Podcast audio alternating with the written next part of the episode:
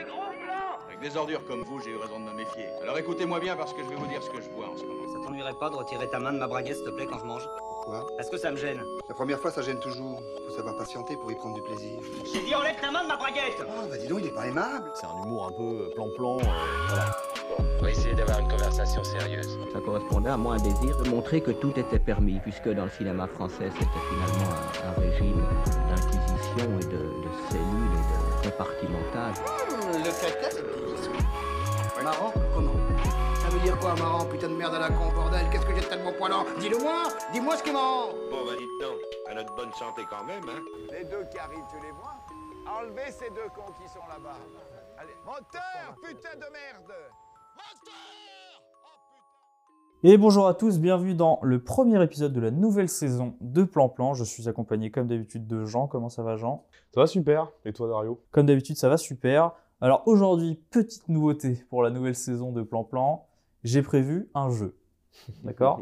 Donc aujourd'hui, on va parler bien sûr d'Avatar 2, mais ça on en parlera un petit peu après. On va commencer par mon petit jeu, parce que je me suis quand même un petit peu embêté à, à le faire, ce petit jeu. T'es prêt Jean? Ouais, carrément. Alors, le petit jeu. L'année dernière, sur la première saison de Plan Plan, on a fait du coup 5 épisodes et en tout, on a parlé à peu près de 16 films. Et moi, je me suis dit, bah, en vrai, ce serait marrant d'essayer de, de lire des avis sur les films sur Internet. Alors, l'idée ne venait pas de moi, je l'ai, je l'ai emprunté à un YouTuber australien qui s'appelle Mr. Sunday Movies. euh, pour, ceux, Ça plagie sans vergogne. pour ceux qui sont anglophones, allez voir, c'est très très bien, c'est rigolo. Il parle surtout de, de cinéma, euh, de divertissement, euh, type Marvel, etc. Et du coup, j'ai pris la liste des films dont on a parlé et j'ai pris des avis sur Internet, sur Allociné euh, surtout, des, avis, des avis un peu, un peu rigolos. C'est surtout des avis euh, Salé. salés, exactement, ouais, que j'ai pris. Et du coup, je vais te lire ces avis-là. Il va falloir que tu devines de quel film euh, on parle. Ok. Sachant que tous les avis sont des avis négatifs. Je suis sur le ciné, j'ai tapé 0 étoile pour chaque film. Donc voilà, tous les avis seront négatifs. C'est euh, au hasard, parce que sinon, si je les fais dans l'ordre, euh, bah, c'est c'est pas drôle. Est-ce que tu es prêt? Vas-y. Il est facile de critiquer lorsqu'on est tranquillement installé dans son canapé, mais là, je dois avouer que si j'avais pu mettre zéro, je l'aurais fait. C'est vrai que je suis un vieux crouton de 49 ans, et ce film ne m'est pas destiné, mais vise plutôt un public jeune. Bon sang, portez plainte On vous prend pour des attardés. Des dialogues à la profondeur abyssale, des personnages plus stupides les uns que les autres, un scénario tellement vide et creux que quand tu râles devant ta télé de voir ce navet, tu as l'écho qui te revient en pleine face. Et du coup, c'est H-moi ça qui nous dit ça sur Allociné. C'est marrant. Dès le commencement du, du truc, j'ai su que c'était un vieux. c'est marrant. Il n'avait pas besoin de le préciser vraiment. hein. Donc ce vieux crouton de 49 ans, bon là t'as pas grand chose qui t'aide dans ce qu'il a dit. Ouais. Mais ça parle de- d'un film qui critiquerait des trucs. Ça semble sous-entendre ça un peu, non? Euh... Qui serait destiné à un public jeune. Alors, à moins qu'il dise n'importe quoi, qu'il se fasse un délire dans sa tête. J'ai plusieurs, euh, j'ai le droit de dire plusieurs réponses ou euh, j'en dis une et si je me foire, c'est mort? Bon, on va dire que si t'en dis une, si tu te foires, c'est mort, parce qu'il y en a quand même euh, 16, euh, et puis comme ça, on aura le temps de parler de- d'Avatar après. Euh... Sans filtre? C'était Texas Chainsaw sur Netflix, du coup, le massacre à la tronçonneuse de Netflix. Et donc, ça te fait déjà zéro. Zéro sur un. Euh, très bien. Là, j'en ai deux. J'en ai noté deux parce que, au cas où, tu, si jamais euh, c'est trop, trop opaque, je, je t'en donnerai un deuxième. Film violent, inintéressant, en plus très long, franchement nul, même si les acteurs sont célèbres, à déconseiller aux âmes sensibles et à ceux qui aiment les vrais sujets. Olga Plume sur Halluciné. Avec des acteurs connus? Ouais, même si les acteurs sont célèbres. Ce qui n'est pas un argument pour aller voir un film. Non, non, non, non, non, non. Euh, tu peux me donner le deuxième ou pas du coup? Oui, bah ça va, ça va t'aiguiller très rapidement si je te donne Ah, le deuxième. Vas-y, vas-y. Un film sans intrigue, sans arche narrative, des personnages et tout ça dans un univers glauque. Que font Bradley et Kate dans cette galère? Balthazar Fournial. Nightmare Alley? Ouais, Nightmare Alley. Ah, ça, j'aurais jamais trouvé. Je suis nul. C'est hyper dur. C'est un peu dur au début. ouais, bon, ouais. Ah. Après, j'ai enlevé tous les trucs où ils disent, bah voilà, le réalisateur c'est lui, parce que sinon c'était trop évident. Donc ensuite, là il y, a- il y a un petit indice dedans, Tu me diras ce que t'en penses. Donc c'est TKO le Destructeur sur Allociné qui nous dit ça. On se moque pas des pseudos. oh là là. Les amis, ou Los Amigos, remerciez-moi. Je vais vous faire économiser une place de ciné, mais surtout 2h18 de votre vie qui serviront sûrement mieux que de voir cette Banana intersidéral. Encore un de, ces films, un de ces films pseudo-amateurs avec une fin improbable pour faire genre. C'est long, c'est lent, c'est sombre, on s'ennuie à mort. Vache. Oui, il, en avait, avait gros, lui. hein. TKO, il est pas content, hein, TKO le destructeur. Mais est-ce que, est-ce que Los Amigos, c'est pas Asbestas, du coup? C'est ça ta réponse? Ouais. Ouais, c'est ça, c'est Asbestas. ouais.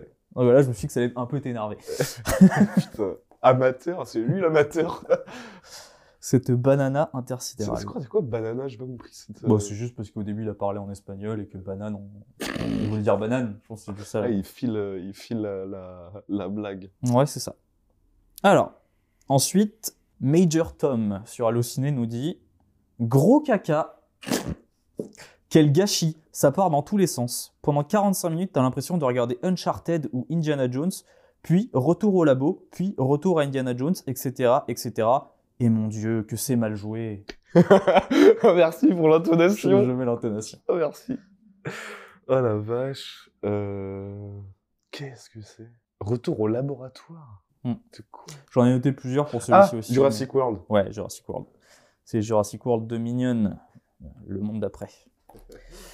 J'en avais noté d'autres. Est-ce que tu veux que je te les lise quand même pour rigoler. Mais après, celle qui commençait par gros caca, j'avoue que c'était ma, ouf. préférée. Euh, mais bon sang, c'est quoi cette réplique de bac à sable et ces scènes complètement ridicules? La déception est totale. Réunir un casting pareil et produire un AV au final, pitié, et ces rappels au premier Jurassic. Mais non, franchement, je suis carrément déçu, j'ai eu du mal à finir. D'ailleurs, c'est en x2 que je l'ai regardé et j'ai décroché au bout d'une heure. Yannick G qui nous avait dit ça. Ah la vache. Film suivant. Pseudo-trash, mais raté. Pas gore, mais chiant. Un pamphlet anti-bobo, bien sûr acclamé par les mêmes bobos à Cannes. Bien dommage de comparer et récompenser une telle purge à des œuvres comme Parasite, traitant le sujet des classes sociales de façon tellement plus réussie.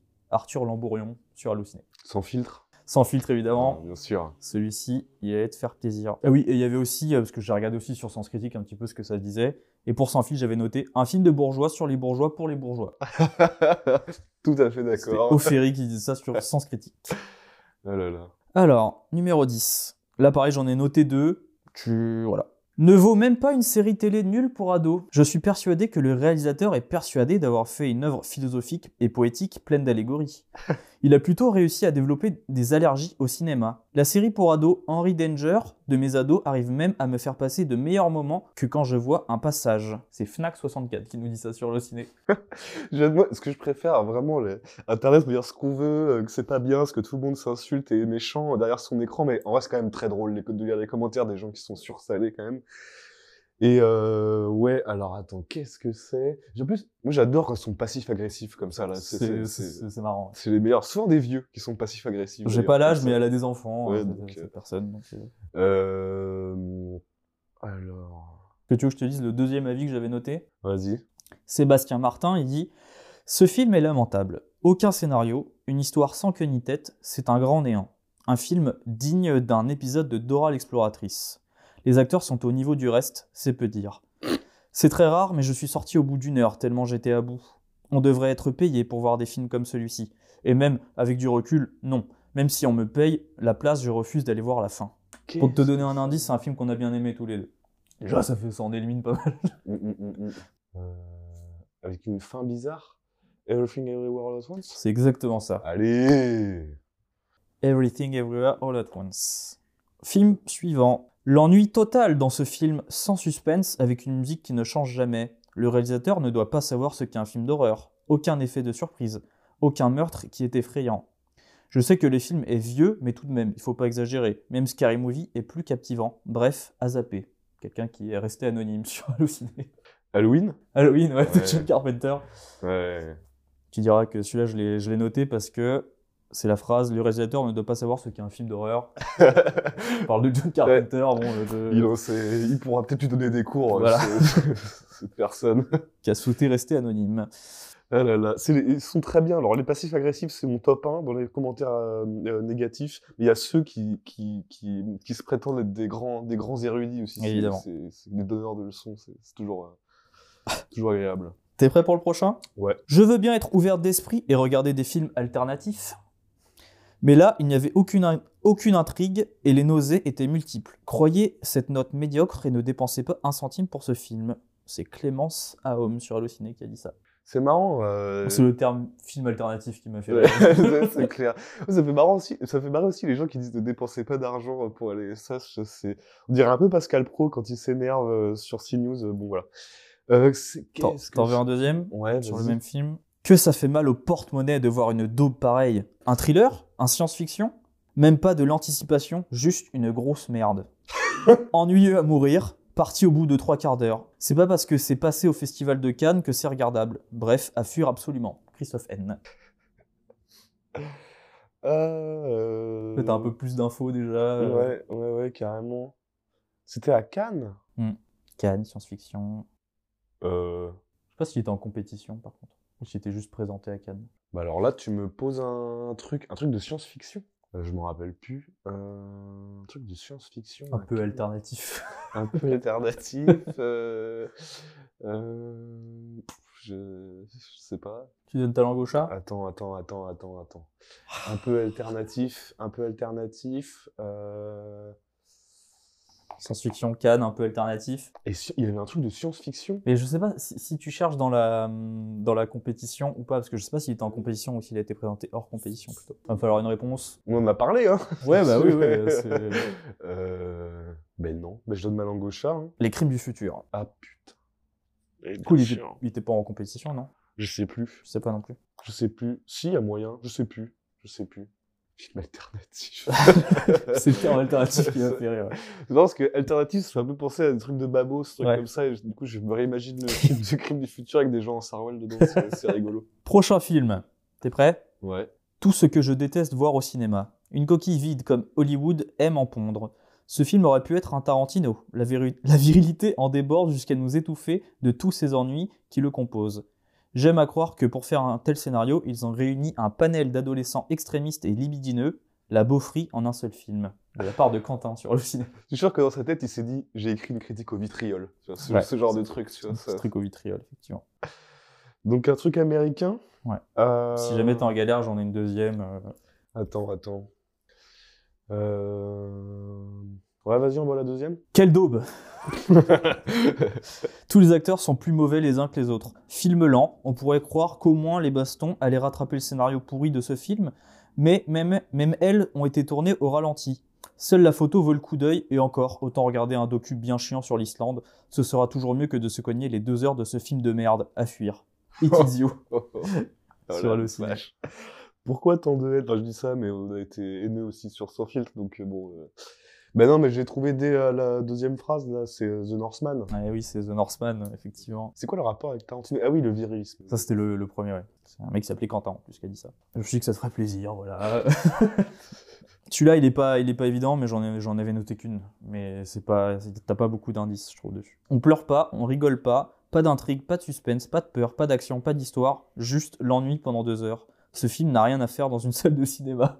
Ah oui, carrément, quoi. Christophe G qui nous a dit ça. Christophe G, ben d'accord. Après, je me suis dit, voilà, il arrive un peu tard par élimination, peut-être que tu peux, euh, tu peux trouver les films dont on n'a pas parlé. Armageddon Time Exactement. Waouh. Exactement. là. Waouh, waouh, waouh. Putain, l'ultra instinct du, du guerrier, quoi. Ouais, moi, je m'en doutais quand il n'y avait pas d'action, pas de truc. Je me suis dit, ah, ça, c'est. bon, il se passe quand même des choses au moment où il vole un ordinateur. Alors celui-ci, il a un petit truc, un petit twist parce qu'il n'y avait pas trop de- d'avis négatifs. Mhm. Donc euh, j'ai pris euh, voilà, un truc euh, le plus négatif que j'ai trouvé, et c'était sur Sens Critique celui-ci. Je me doute déjà un peu de ce que c'est. Et c'est Tex As qui nous dit ça sur Sens Critique. Le titre français est Cucul la praloche au possible. Les bonnes étoiles Les bonnes étoiles. ouais. c'est euh, Cucul la praloche hein, qui m'a fait choisir, euh, ce- qui m'a fait choisir cet Ah bah, avis-là. Je le réutiliserai, je pense. je sais pas quel âge il a, lui, mais il doit pas avoir euh, 18-20 ans pour euh, parler comme ça aussi. hein. Euh, J'en ai deux sur, pour le prochain. C'est lent, ça n'a ni queue ni tête, ça, ça veut se la jouer onirique, mais c'est à des kilomètres du labyrinthe de Pan. Il y a rien qui sauve le film. Si je mets une demi-étoile, c'est pour la musique. Ben H sur Allociné. Don't Worry Darling? Non. Ah Non.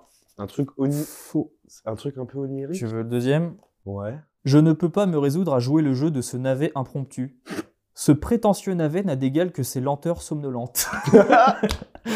Fabien Ah, Damien. Là là. Euh, Fantin Damien, pardon, sur Allociné. Baudelaire est parmi nous. Euh... Qu'est-ce que c'est que ce truc? Ah si, je sais, je sais. Ah si, je sais. The Green Knight Ouais, mais t'as déjà perdu, mais euh, oui, oui, c'était bien ça. c'était bien ça, c'était bien The Green Knight. Ce prétentieux navet. Prochain film. Alors là, j'en ai noté deux et aucune des deux euh, n'est signée. Ce sera tous les deux, c'est un visiteur sur Allociné. Hmm. Ça, un chef-d'œuvre? Non, mais vous rigolez là C'est un navet, une bouse, de la chiasse en conserve. La seule chose que j'attendais, c'est que l'actrice principale se fasse trucider pour qu'elle ferme un peu sa gueule. Car à part hurler comme une cinglée, on se demande ce qu'elle sait faire. Pas de bol, elle survit. Sacré la tronçonneuse. Sacré la tronçonneuse. Le deuxième, c'était à comparer la scène de découpage de Bidoche à la tronçonneuse dans Scarface est bien plus traumatisante que ce pseudo chef-d'œuvre de campagnard timbré. Ah ouais, ah ouais, ouais, ouais, d'accord, ok. la vache. Ah, ils sont méchants, là. Ouais. C'est des attaques personnelles et tout. C'est c'est pas cool, quoi. Exactement. Pas cool. T'es prêt? C'est une critique, c'est en plus, ce réalisateur, il est vraiment moche. C'est genre les trucs comme ça. What? T'es prêt pour le prochain? Vas-y, vas-y. Donc Faisal sur Allociné nous dit Difficile de trouver ces mots après cette torture intellectuelle. Marvel, tant décrié par la critique à la bienséance de ne pas vou- se vouloir aussi pompeux que ce navet qui restera dans les annales. Waouh, waouh, waouh, waouh. Euh... Donc un, un gros truc américain, quoi. Non? Truc américain. hein. Ouais. Il n'en reste plus beaucoup là. hein. Don't worry, darling? Don't worry darling, exactement. Exactement. Qu'il est fort, qu'il est fort, mais tu fais la police.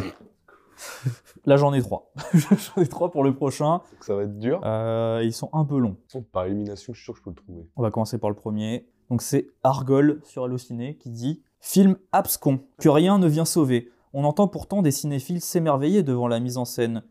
Ils sont tombés dans le piège classique de l'unanimisme. Le réalisateur serait un réalisateur à aimer slash admirer. Mais aucun créateur n'est aimable de manière systématique. Chaque œuvre mérite une évaluation honnête. J'ai aimé son premier film, et cette fois, à dire vrai, je, me suis terriblement ennuyé. Heureusement que c'était dans le confort extrême de la salle Dolby Digital du pâté de Beaugrenelle. Il est génial Ah, il est génial, il est génial. Et puis en plus, il y a un truc un peu contre la bien-pensance. Ouais, euh, voilà, il y a c'est- un- si ça, ça- ça Ouais. dénonce quand même. Ouais. Mais le pâté de Beaugrenelle, quand même, Quand même, euh, ouais, stylé. mais- ouais, Pascal Pro n'est jamais loin. Euh... T'en veux un autre? Nope. T'as répondu euh, à ma question ou à la... quel, est, quel est ce film? Non, c'est bien Nope, effectivement. J'en avais noté deux autres. Est-ce que je t'en lis une autre euh? Vas-y, s'ils sont rigolos, avec plaisir. C'est quoi cette daube? Point d'exclamation, d'interrogation, il y en a plein. Aucun scénario, aucune émotion, ça ne fait même pas peur. 65 millions de budget, mais où? Plein de points d'interrogation.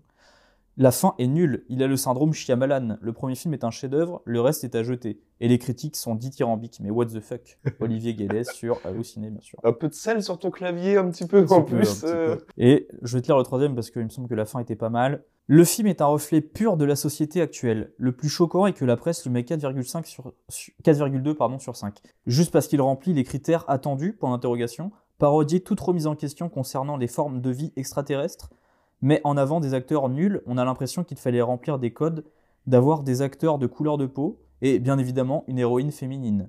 Lorsqu'il ne s'agit pas d'êtres humains, de toute évidence, les, effets spéciaux du film sont tellement au ras des pâquerettes que le budget ne devait pas excéder celui d'Arles Avignon. Je sais pas ce que c'est, mais, mais ça n'a pas l'air d'être très. voilà.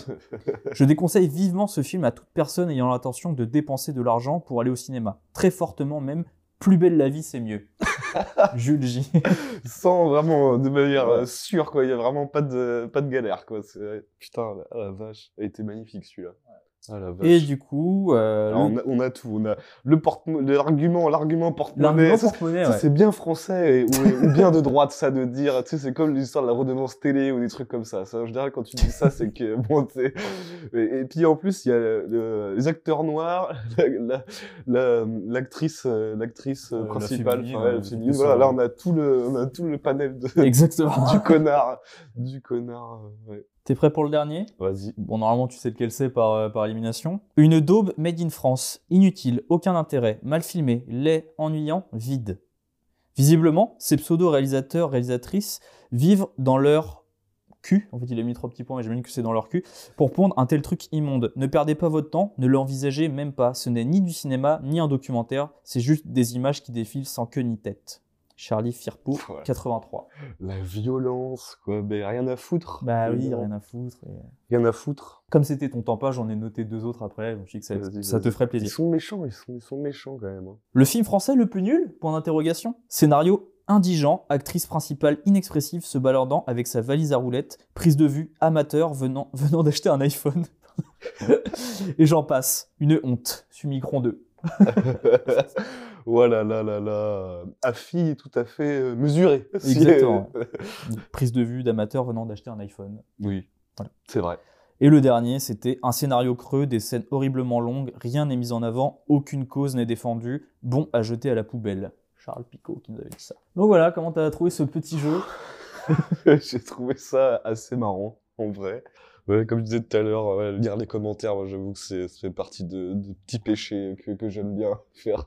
Donc, euh, avec grand plaisir. Et ben c'était pas mal, t'as 13 sur 16 en vrai, c'est pas mal. Toi qui te fous toujours de ma gueule parce que j'ai une mémoire de merde. Oui, c'est vrai. Après, juste avant, on a quand même, euh, on s'est rappelé les films dont on a parlé juste avant d'enregistrer, donc C'est vrai. modérons, modérons les propos.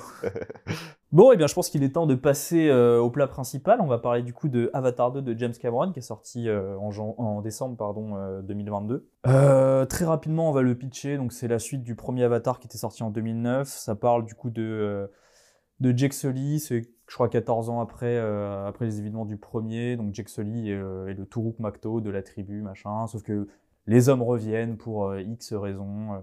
Du coup, bah, Jake Sully, euh, il commence à se battre au début et finalement, il se dit Ah putain. euh, ça met ma famille en danger. Du coup, il décide de partir euh, vers, vers une autre tribu qu'on connaissait pas, qui est la tribu des, enfin, la tribu des navis de l'eau. Quoi. Oui, oui. ils sont juste un peu différents. ils sont bleu clair. Et, euh, et voilà. Après, le film, euh, le film se, se passe, mais rien de rien d'extraordinaire euh, en termes de scénario. D'ailleurs, on va spoiler. Je pense qu'on va parler de, de tout- tout- tous les aspects du film. Oh oui, oui, oui. De toute façon, il y a. Bon, c'est la même histoire que le premier. Donc... Oui, voilà. Il n'y a, pas- a grand chose à spoiler en réalité. Donc, avant de, commencer à parler un peu du, film, toi, tu voulais parler un petit peu de tout ce qui était euh, autour du film, le côté un peu euh, marketing, la course à la technologie, comme tu me l'as dit. Euh, Vas-y, on t'écoute. Moi, ce que je voulais peut-être un peu dire pour commencer, euh, parce que bon, c'est sans encore rentrer vraiment dans le film, c'est sur tout, tout, tout, le, tout ce qu'il y a autour, quoi. Donc, il y y a, ce, qui, ce, qui, ce qui me frappe un peu, c'est bah, comme pour le premier, mais pour le premier, c'était peut-être un peu plus légitime, parce que bon, il y avait une sorte, euh, peut-être pas de, de révolution euh, technologique, en tout cas, euh, un net, un saut qualitatif quand même assez impressionnant au niveau des technologies utilisées dans le cinéma. bon, peut-être on en reparlera après plus précisément, mais il avait perfectionné la performance capture, etc. euh, toutes les techniques de captation comme ça virtuelles. Et ce qui est très étonnant, c'est qu'il y a vraiment dans l'aspect un peu communicationnel, marketing du film, il y a vraiment l'accent est, vraiment mis euh, sur euh, cet aspect technologique, quoi, de de voilà on essaie de on essaie toujours enfin ils essayent de vendre le film euh, les marketeurs comme vraiment quelque chose de encore une fois qui serait révolutionnaire technologiquement quoi et c'est c'est assez bon c'est bien hein, qu'il y ait une évolution dans les techniques et que James Cameron soit un grand artisan de tout ça moi j'ai absolument rien contre ça hein. mais du coup c'est étonnant parce que c'est c'est pas du tout un argument euh, dire de, cinéma quoi. En fait on présente le film d'abord de manière euh, voilà comme une avancée techno techno industrielle que euh, comme quelque chose comme un objet esthétique quoi. Donc c'est quand même assez étonnant et je peut-être qu'on pourrait faire remarquer quand même par rapport à, à cette cette surenchère technologique qui est extrêmement mise en avant dans le film c'est que c'est c'est que ça fait quand même très penser à, juste à des produits quoi des produits industriels. Par exemple quand on essaie de vendre un nouveau téléphone ou euh, je ne sais quoi c'est avec des arguments comme ça de de surenchère euh, technologique euh, donc en fait le film est est d'emblée assez vite euh, réduit à un produit quoi. Bien évidemment tous les films sont des tous tous les films sont des sont des produits mais là euh, il y a vraiment euh, d'emblée comme ça une, euh, un accent qui est mis quoi sur euh, cette espèce de de dépassement technologique et comme si c'était une simple marque ou des publicités ou voilà pour je ne sais Après, quel produit après, Terminator 2 à l'époque, c'était le quand, quand c'est sorti, c'était le film avec le budget le plus haut pour tout ce qui était effets spéciaux. Et je pense que aussi, ça a dû être aussi mis en avant à l'époque. Et pareil, mon avis, Titanic, ils ont dû mettre en avant le fait qu'ils avaient reconstruit quasiment le, bateau en entier, etc. Donc peut-être que c'est juste euh, un truc qui est lié au cinéma de James Cameron et même le cinéma, le cinéma pardon, de, divertissement en général, non? Je sais pas. Oui, mais les Américains font tout le temps ça. hein. Pour les Seigneurs des Anneaux, c'était pareil, c'était très bien, parce qu'ils avaient créé une intelligence artificielle qui permettait de gérer les foules, qui s'appelle Massive, donc c'est très bien de faire des innovations technologiques. Mais je dis que euh, c'est... Euh, là, ça prend, euh, ça prend une proportion énorme, quoi. Alors que moi, j'ai... Enfin, en tout cas, à titre personnel, ça, ça m'attire pas du tout dans un film, ça. Je, je, c'est très bien qu'il y ait des nouvelles caméras, des nouveaux trucs, c'est très très bien, évidemment que ça, y a un progrès, il y a un progrès technologique évident. Mais, bon, euh, ce serait bizarre, par exemple, si on vendait une peinture ou un roman en disant que ça, je sais pas que ça, que en faisant comme ça une espèce de surenchère euh, technologique. Bon, voilà, c'est c'est un, un, un aspect important de l'industrie cinématographique parce que c'est une industrie avec beaucoup de technologie, mais, euh, mais ça fait pas un, ça fait pas un film quoi. De, de- Ouais, il y a peut-être aussi, euh, parce que j'ai regardé des interviews avant de Cameron où justement il disait qu'il avait euh, créé sa, sa caméra pour euh, Avatar 2. Alors c'était à partir de, de schémas de la première caméra du film. Mais du coup, il y a peut-être aussi ce côté. On sait, que James Cameron c'est un malade mental. Et du coup, on met en avant le fait qu'il a fabriqué une caméra de cinéma pour filmer son film, tu vois. Non, mais c'est très bien, mais aussi ça montre, euh, que euh, le cinéma de, blockbuster euh, très grand public, contre lequel moi je n'ai rien a, a priori, hein, c'est autant, c'est autant un produit euh, euh, commercial. euh, Enfin là, c'est assumé quoi. C'est autant un produit commercial. on le sait, c'est un peu banal ce que je dis, mais c'est autant un produit commercial. Peut-être même avant d'être un produit euh, artistique, c'est un produit commercial quoi. Surtout que y a, tout est virtuel en plus dans le film, donc là, on est complètement. euh, voilà, c'est c'est l'ère qui se met en place, quoi, de l'ère de où tout est numérique, où tout est une course effrénée de technologie, et du coup, bah, on verra peut-être par la suite ce que ce que ça ce que ça engendre, mais euh, Alors justement, parlons-en un petit peu de, de la technologie du film. Donc le film, il est, euh, il est vendu, en tout cas, il est projeté dans beaucoup de cinémas en HFR. Donc où la HFR, qu'est-ce que c'est? Ça veut dire High Frame Rate. En fait, ça veut dire que le film, à certains moments, parce que c'est pas, c'est pas pendant tout le film, il y a des passages qui sont filmés à 48 images secondes contre du coup 24 images se- secondes, qui est la, la norme au cinéma depuis euh, 130 ans, quoi. Qui est une norme, juste pour peut-être pour préciser, excuse-moi de te couper, qui est une norme. euh, C'est par- américain, les 24 Ouais, images ouais, qui est une norme par, par convention, un peu. C'est une, c'est une convention qui n'a pas forcément de, de raison logique, c'est lié euh, au, tout début. au- Ouais, c'est qu'au voilà, au début du cinéma, ils avaient fait des essais, ils se sont dit que voilà, bah, 24 euh, ou 25, du coup, nous en Europe, c'est plutôt 25 les films, et que du coup, bah, 24 images par seconde, c'était ce qui se rapprochait à peu près euh, du mouvement, en fait, euh, de, enfin, de comment l'œil humain perçoit euh, le mouvement. Et du coup, le mouvement, parlons-en, parce qu'en fait, le frame rate, du coup, ça joue énormément sur le, les mouvements, et ça crée du flou de mouvement quand tu es en 24 images par seconde. C'est la façon dont tu perçois euh, le bras qui va de gauche à droite, tu vas moins le percevoir au milieu parce qu'il y aura moins d'images et du coup ça sera plus flou. Sauf que là, dans Avatar 2, il y a des séquences qui sont filmées en 48 images secondes, donc il y a deux fois plus d'images par seconde, donc il y a moins de flou de mouvement. Les choses sont vachement plus nettes quand elles sont en mouvement. Le, un des problèmes euh, majeurs, à mon sens, c'est que euh, déjà, moi je suis plus ou moins, euh, j'aime pas trop quand on augmente le framerate dans un film. Il y avait ça dans Le Hobbit 3, il y avait ça dans Jiminy Man de Ang Lee, où c'était carrément du 60 fps, je crois, ou du 120 à certains moments. Mais voilà, moi, le, mon gros souci, c'est que ces moments-là, en 48 images secondes, eh ben, ils sont euh, imbriqués en fait avec des images qui sont tournées, avec des, pardon, des séquences qui sont filmées en 24 images secondes.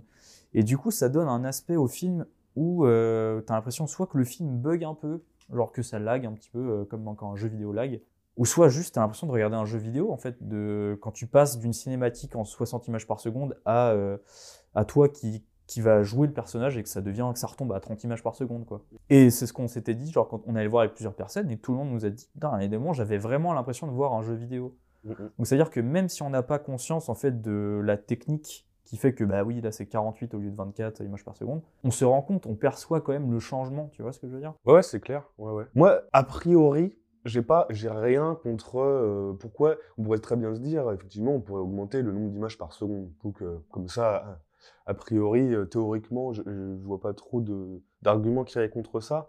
Après, c'est voilà, c'est dans la pratique. C'est faut bon, faut, faut, faut voir euh, ce que ça ce que ça fait quoi. Donc dans le Hobbit, c'était c'était moche. Et bon bah là, euh, Moi, j'ai aussi entendu des gens qui disaient qu'ils remarquaient pas. Bon, ça me paraît étrange, mais. euh, J'ai j'ai vu personne dire ça, mais. Ouais. En tout cas, ce qui est sûr, c'est que c'est pas hyper bien réussi et qu'en plus, ça n'apporte rien. quoi. Et c'est ça. Et ça, qu- quel problème, est, quel l'apport en fait d'un framerate augmenté dans n'importe quelle situation en fait de- de- C'est ça. C'est pour ça que moi j'ai un problème avec ce, cette- ce, ce truc-là, c'est que je vois pas ce que ça change en vrai. Et de ce que j'ai cru voir sur internet, on le défend en disant oui, mais parce que euh, les gens qui jouent aux jeux vidéo, ils jouent à 120 images par seconde et du coup ils perçoivent les films plus lentement maintenant, etc.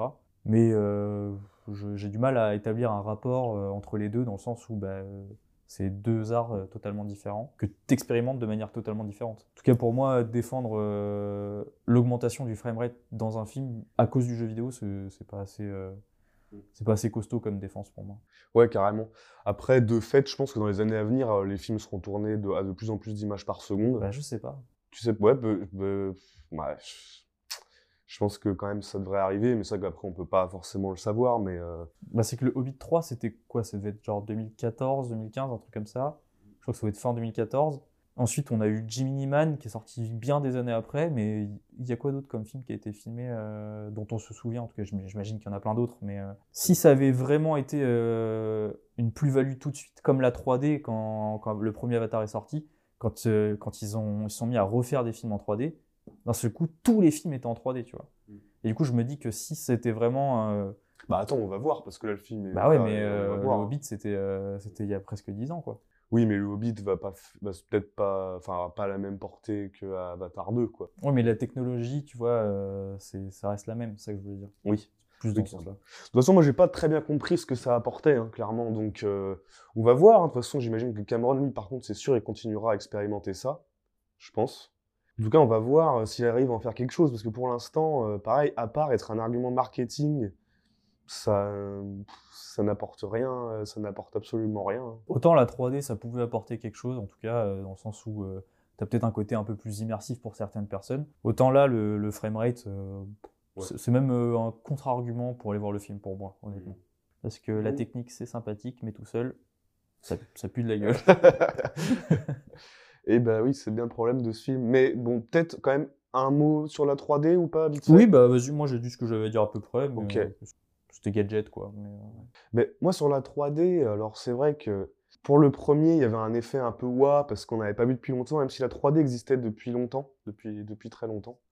Donc là, il y avait eu un effet un peu waouh parce que c'était mieux fait qu'avant. Bon, là, euh, et puis, alors il y a eu toute, pareil, toute une communication que James Cameron a fait euh, sur les making-of et tout, où il montrait. euh, alors, je sais plus comment ça s'appelle, mais pour, euh, pour filmer en 3D, il y avait une espèce de caméra en miroir, où il avait deux caméras avec. euh, je crois que c'est caméra en rig miroir, je crois.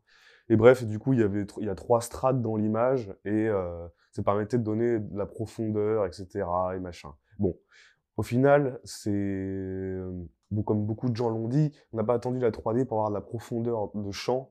Donc, moi, l'argument de la profondeur, je trouve que c'est un peu, un peu de la blague. En fait, ça, on, a on a très vite vu que ce que ça avait fait, la 3D après Avatar, c'est de te faire semblant de t'envoyer des trucs dans la gueule ou de te faire tomber dans des trous et ça crée un espace entre toi et, et- et l'écran, quoi. C'était déjà ça dans les années 80, genre quand tu regardes les Voilà. slashers des années C'était 80 ça. qui sont passés en 3D, c'était toujours euh, la blague de mettre un truc devant, devant, le, devant le spectateur. Quoi. Mais là, Avatar 2, pour le coup, j'ai trouvé que c'était un peu ça. hein. C'était des petits papillons qui te volent, des pétales, des, petits début, trucs ouais. de merde qui te volent. Donc, La flèche d'un arc. euh, ouais, voilà, voilà. euh, Mais à part ça, je- on aurait pu s'en passer selon moi. Moi-même, j'aurais aimé ne pas le voir en 3D. Pour le coup, je sais pas si c'est possible. Enfin, si, ça doit exister quand même. Et euh, donc là, ça n'apportait rien, hein, franchement. euh. Mais bon, c'est dans, lui, dans son délire à lui, à James Cameron, je crois bah, c'est tout son truc de. euh, euh, même entendu des critiques parler de sur-cinéma ou trucs comme ça. Je pense qu'il faut un peu se calmer. En tout cas, il veut, faire un cinéma hyper immersif. Donc, où t'es où t'es où t'es plus un spectateur qui regarde un écran de cinéma, mais où t'es dans où t'es vraiment dans l'écran, quoi. Avec euh, bah, avec aussi toutes les technologies de son qui sont perfectionnées là de plus en plus depuis quelques années. Donc oui, il est dans un truc de d'immersion, de cinéma total, de cinéma immersif, où t'es vraiment dans t'es dans le t'es dans le dans l'image. Et je crois qu'il est sur une espèce de technologie où il travaille sur cette technologie-là de, de 3D sans lunettes. Je crois qu'il y a tout un délire Ah comme ouais? ça où où l'idée c'était ça, mais du coup ils ont, jamais- ils ont pas réussi à faire la technologie. Peut-être que le 3 ou le 4, ça sera peut-être ça sera peut-être comme ça en tout cas. Bon, après, sur toutes les autres technologies, la performance capture, euh, tout ça. Il y a la motion capture aussi, Motion deux, capture. Donc voilà, l'innovation du 1, c'est qu'il avait mis une caméra dans la gueule des acteurs, ce qu'il n'y avait pas, par exemple, dans les, dans le, dans le, avec Gollum, euh, dans Le Seigneur des Anneaux, ou avec euh, les films de Robert Zemeckis. C'est une caméra devant, le, devant, la, devant la face des, des acteurs, là, accrochée par une perche là, devant leur gueule. Bon, moi, je, je- c'est marrant parce que, y a, pareil, il y a un truc bizarre. Je dis juste un mot, après, après on passe sur vraiment, on rentre dans le film, mais c'est étonnant parce qu'en fait, il veut dépasser euh, l'être humain en faisant un cinéma totalement numérique et virtuel. Et puis en même temps, on, on court après les réactions, euh, les, les trucs humains, donc c'est bizarre. Bah, je dis pas que c'est. le discours qu'il avait en tout cas dans les interviews, c'est justement que c'est d'abord l'émotion humaine et Bah oui. après c'est ça. ouais. Mais je sais bien qu'il dit ça. Mais euh, de toute façon, ce qu'il faut bien savoir, c'est qu'il a beau mettre une caméra devant la tête euh, des, des, des, acteurs, actrices.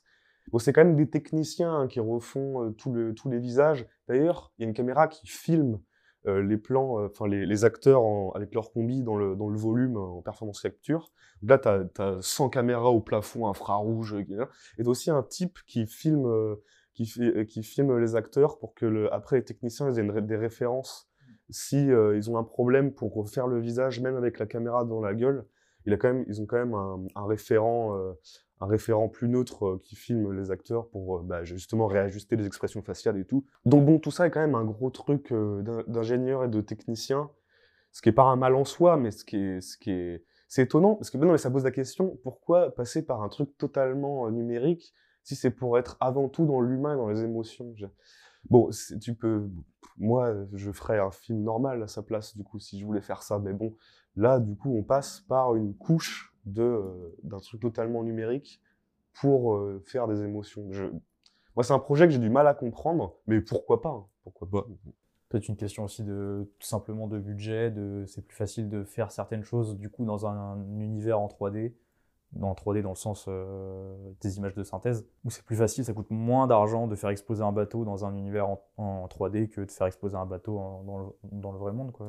Et où justement l'intégration de persos en 3D dans un monde euh, de- dans un monde avec des prises de vue réelles, du coup c'est vachement plus compliqué. Et d'ailleurs c'est assez réussi dans ce film-là où justement il y a un personnage entier qui est juste un humain sur Pandora et du coup l'intégration est parfaite par contre. euh. Oui, c'est vrai. Là on sent qu'il a, il a mis un coup de poing sur la table en mode Eh, il marche bien mon pote là dans, dans l'herbe et tout là. Il touche tout- toutes les brindilles à chaque fois. tu vois. Carrément. Non, mais tout ça, on revient à ce que je disais juste avant, où c'est une guerre, euh, une guerre d'avancée techno-industrielle. euh, vous faire un grand spectacle avec plein de trucs numériques et vous montrer et nous montrer comment on peut réussir à vous faire croire à, ce monde entièrement, entièrement numérique, quoi. Et puis il faut bien ramener euh, les gens dans les salles et c'est une stratégie d'ailleurs qui est louable, hein, parce qu'ils ont peur que le. En fait, ils se, demandent du coup comment euh, forcer les gens à venir au cinéma et que pour avoir une expérience que tu peux pas avoir tout seul euh, devant ton ordi.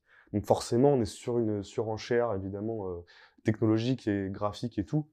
Truc qui était en 3D. moi. Oui, et qui- qui- oui, mais ça se comprend, c'est normal hein, de, de, de, de- voilà, de chercher des trucs pour lesquels euh, tu, devras, tu dois ramener les gens au cinéma. Moi, je pense qu'il y a des moyens plus simples de le faire. Mais bon, là, c'est la stratégie choisie par, par Hollywood, mais peut-être passer du coup à plus le... Oui, entrer dans on le film. du- on peut rentrer dans le film. euh. Qu'est-ce que. Voilà, bon, en- comme j'ai dit en début, euh, c'est que l'histoire, c'est quand même grosso modo la même que le premier. C'est peut-être le, le premier point négatif que moi je voulais soulever. Et il va même jusqu'à recycler le plan de fin du premier. Recycler entre guillemets, quoi. C'est vraiment, c'est juste le même plan avec un autre personnage, quoi. Tu sais, à la fin du premier, il y avait euh, un œil qui s'ouvre en mode Waouh, je suis un Navi. Là, pareil, t'as un œil de Navi qui s'ouvre à la fin, tu vois. Ouais, ouais, bah, de toute façon, euh, oui, oui, euh, c'est la même chose que le, le premier. hein. C'est la même histoire, sauf que là, c'est plus un minerai, c'est un truc de la cervelle de baleine euh, qui te rend immortel. Et ça, c'est plus pour la suite, à mon avis, le truc ouais. de l'immortalité. euh. C'est pareil, c'est les humains qui viennent attaquer une tribu Navi euh, contre laquelle Jake Sully va se ré- révolter euh, après, avoir, après avoir mis trois heures à comprendre l'intrigue, alors qu'on avait tous compris l'intrigue et, et sûrement lui aussi, donc comme dans le 1. Oui, en plus, à la fin du 2, il, a appris la même chose que dans le 1. Oui, il n'a pas, le personnage n'a pas progressé, il a régressé pour en revenir Pour- au pour même en revenir au stade. point, ouais, ouais. Donc Ouais. Ça, c'est beau quand même. Et tout le monde, c'est important de le, donc on en parle parce que tout le monde dit James Cameron est un des plus grands, euh, des plus grands euh, euh, narrateurs ou conteurs. Il y a, y a, y a aucun problème de narration. C'est vraiment un génie de la narration, vraiment. Mais bon? Alors, moi, à minima, ça se discute. Moi, j'avais une théorie là-dessus où justement, pour moi, Cameron, il est plus dans, dans la recherche du cinéma technologique, comme on disait, que plutôt le de d'écrire des histoires un peu plus complexes avec des personnages euh, moins unidimensionnels. Je pense qu'il est plus dans, je vais faire un récit simple. euh, mais par contre, euh, ce sera léché, quoi. L'image, elle sera, euh, elle sera nickel, quoi. Je pense qu'il est plus dans cette démarche-là. Oui. Mais de manière euh, sincère, hein. il n'y a pas de. Oui. C'est clair. Mais de toute façon, je pense que Cameron, c'est un type sincère. hein. Oui. Il est vraiment écolo. D'ailleurs, il a forcé les gens à manger végétarien euh, ou vegan, je sais plus, sur le tournage. Donc, c'est c'est très bien. Il est sûrement sincère. Et c'est vrai euh, ce que tu dis. Moi, a priori, j'ai rien contre le- les histoires simples. Parce que quand c'est simple, simple c'est pas négatif. Parce que simple, c'est euh, c'est aussi euh, quelque chose que as, donc, duquel tu as enlevé le, les trucs Épuré, quoi. épuré, les trucs qui servaient à rien, quoi. Donc c'est bien les histoires simples, et puis en plus, lui, il, a il veut faire un truc un peu universel, quoi, un peu sur les, les- un peu qui puisse parler universellement aux gens, donc c'est, c'est, c'est, c'est louable, hein. tant mieux, tant mieux, c'est bien de qu'il y ait des gens qui fassent ça. Mais le problème, c'est que du coup, bah, faut quand même qu'il y ait un peu de, faut quand même qu'il y ait un peu de densité, c'est pas parce qu'une histoire est simple, dans- au sens positif, qu'elle est forcément bien. Mm. Ou pas bien, enfin, ça, ça après ça se discute quoi. La transition est parfaite, parce que du coup, moi j'avais noté quand même quelques petites contradictions dans le film et par rapport au premier film, où justement, euh, donc, euh, Quaritch, le méchant du premier, revient, du coup, le militaire euh, en mode euh, américain typique de base. Il revient, et du coup, qu'est-ce que Cameron a trouvé pour nous faire revenir ce mec-là? C'est qu'en fait, les humains ont la technologie de sauvegarder la conscience et les souvenirs d'un être humain sur une clé USB. En gros, c'est ça. Alors déjà, ça sort un peu de nulle part et c'est juste pour justifier le fait de, de reprendre le même acteur qui est génial, hein, qui cabotine un max, mais c'est ce qu'on lui demande et tout, ça marche très bien. Bon, il est drôle quand même. Il est- et voilà, il est, il est quand même ridicule, mais, euh, mais, mais ça, ça le rend divertissant en fait. Le côté kéké de toute la bande est, est hyper, euh, comment dire, euh, surligné, mais c'est quand même drôle. C'était ça dans Aliens aussi déjà, où les, les Marines c'était déjà un peu des, des gros kikis avec des gros flingues. Et du coup, le problème, c'est que si, pour en revenir à notre histoire de, de clé USB, si euh, on peut sauvegarder la conscience et la mémoire d'un être humain sur une clé USB, pourquoi dans le premier ils viennent chercher du coup le frère euh, jumeau, enfin ils viennent chercher Jack qui est le frère jumeau d'un autre mec, je sais sais pas si on connaît son nom, parce que du coup il disait que ça coûtait euh, hyper cher de, refaire la même chose avec une, autre personne, donc ils prennent le frère jumeau parce que les ADN sont similaires, etc. Mais du coup s'ils ont la technologie de faire ça, ils ont pas besoin d'aller chercher le frère jumeau? Ouais, mais peut-être qu'ils ont trouvé cette technologie plus tard, pendant le 1. Bah. Ouais, le 1 il se passe pas pendant des années, tu vois. Tu, Bah oui, c'est pas une technologie que tu, que, tu, que tu mets au point en deux semaines. Donc il y a ça, il y a aussi le côté, euh, justement, il- au début du premier, il mettait bien en avant le fait que euh, ça coûte énormément d'argent, le programme Avatar, de transférer un, un humain dans l'Avatar, etc. Et c'est pour ça qu'il prenait, le, prenait Jack. Mais du coup, pourquoi alors ils, ils, repre- ils reprennent toutes les squads de, de Quaritch tous les no-name un peu qui sont juste là pour se faire buter dans le film en réalité, une deuxième fois, parce que du coup en fait ils reprennent la même équipe que dans le premier, donc ça coûte énormément d'argent de, de réengager ces mecs-là pour faire la même mission que dans le premier, sauf que ils ont déjà échoué une fois. Ouais. Pourquoi euh, En fait, je pense qu'il n'y a pas de raison réellement cohérente sur le scénario. Mais je pense que par contre, Cameron, il voulait que le méchant militaire raciste et impérialiste devienne un avis et pour que ça, ça cause euh, une sorte de trouble euh, dans ce personnage. Sauf que c'est pas exploré, on n'explore pas vraiment euh, ce côté, ce trouble un peu identitaire au sens psychologique qu'il aurait pu avoir. C'est pas, c'est pas trop traité à part. oui, alors il y a le bon et le mauvais, le bon et le mauvais avatar, quoi. Il y a, y a Jake Sully qui est, qui est, qui est gentil, euh, qui, qui s'imprègne des coutumes et tout, puis il y a lui qui est un bourrin qui, euh, qui met des coups de voilà, poing, euh, au, au, piaf, dragon, là. au, piaf dra- au piaf dragon, là. Donc il y a le bon et le mauvais, euh, machin. D'accord Bon, mais sinon, cette espèce de dédoublement, un peu euh, comme un truc un peu euh, philosophique, quoi, qui est, qui est traité dans plein de, de littérature de SF. Là, c'est pas, enfin bon, c'est pas hyper, c'est pas hyper exploré, alors que c'est un, c'est intéress- c'est intéressant. Ça a déjà été beaucoup fait dans la SF, mais bon, c'est c'est intéressant, quoi. Là, non, c'est pas trop traité ce transfert de conscience, quoi. Donc on va revenir un petit peu aux personnages, à d'autres personnages. Donc euh, Jake Sully, maintenant il a quatre enfants, dont une euh, c'est la fille euh, On sait pas trop d'où elle sort, machin. C'est la fille de Sigourney Weaver dans le premier. Donc c'était Grace, euh, Grace Augustine, je crois, son personnage euh, qui s'appelait. En tout cas, Kiri, c'est la fille de, de Grace du premier, mais on ne connaît pas euh, ses origines. Elle est là un petit peu en mode mystique, etc. C'est Anakin, voilà. C'est clairement Anakin, c'est clairement l'élu, c'est clairement Neo, Anakin Voilà, et euh, qui on Elle a, veut, quoi. elle a été créée par la Force. Voilà, euh, c'est ouais. Anakin. elle- elle- à un moment, elle se connecte à, à une plante et elle maîtrise la plante, etc. On sent qu'il y a un côté mystique derrière. Mais encore une fois, c'est c'est des trucs qu'on a vus vraiment plein de fois. Quoi. Il y a... C'est difficile, en tout cas pour moi, de m'investir dans, dans ce personnage-là quand je connais déjà sa trajectoire. Parce que je l'ai déjà vu en fait dans plein d'autres films. Ouais, carrément. Après, moi, je, je trouve que ça reste le, le personnage le, le plus intéressant malgré tout, un peu de, du film. euh. J'aurais dit que c'était la baleine. moi. oui, je... ouais. Ah non, t'as raison, en fait, c'est la baleine. C'est la baleine, hein. Mais en deuxième position a- arrive euh, elle, euh, en tout cas, parce que bah, les autres, euh, moi, j'ai- je les ai trouvés chiants. Elle, après, j'ai trouvé que c'était un personnage bah, qui était, qui était, euh, qui était attendrissant un petit peu. euh. Elle m'a un peu saoulé avec le non, mais papa, tu me comprends pas. Puis maman, elle me comprend pas non plus. Peu Oui, saoulé, bon, euh, après, voilà, c'est, ça rejoue tous les, tous les tropes euh, du, du cinéma un peu familial, euh, voilà, et c'est normal parce que ils veulent toucher, ratisser large, ils veulent toucher un public large, un public familial, donc forcément, tu auras la gamine euh, gothique incomprise euh, qui est un peu plus intelligente que les autres et qui est finalement l'élu. Ouais, c'est exactement Ouais, ça. c'est T'as le- exactement ça. Le, grand frère un peu leader qui meurt dans le Qui- film et que qui- du coup, le, son petit frère qui était un peu le, le mouton noir euh, rejeté, il va devoir prendre un peu cette place. euh, et t'as et t'as Took, euh, qui est juste la petite dernière mignonne. C'est des clichés qu'on peut voir de deux façons différentes. C'est des, des, des clichés parce que c'est des codes de cinéma et, de, et narratifs pour toutes les histoires du monde que les gens comprennent, qu'on comprend tous vite.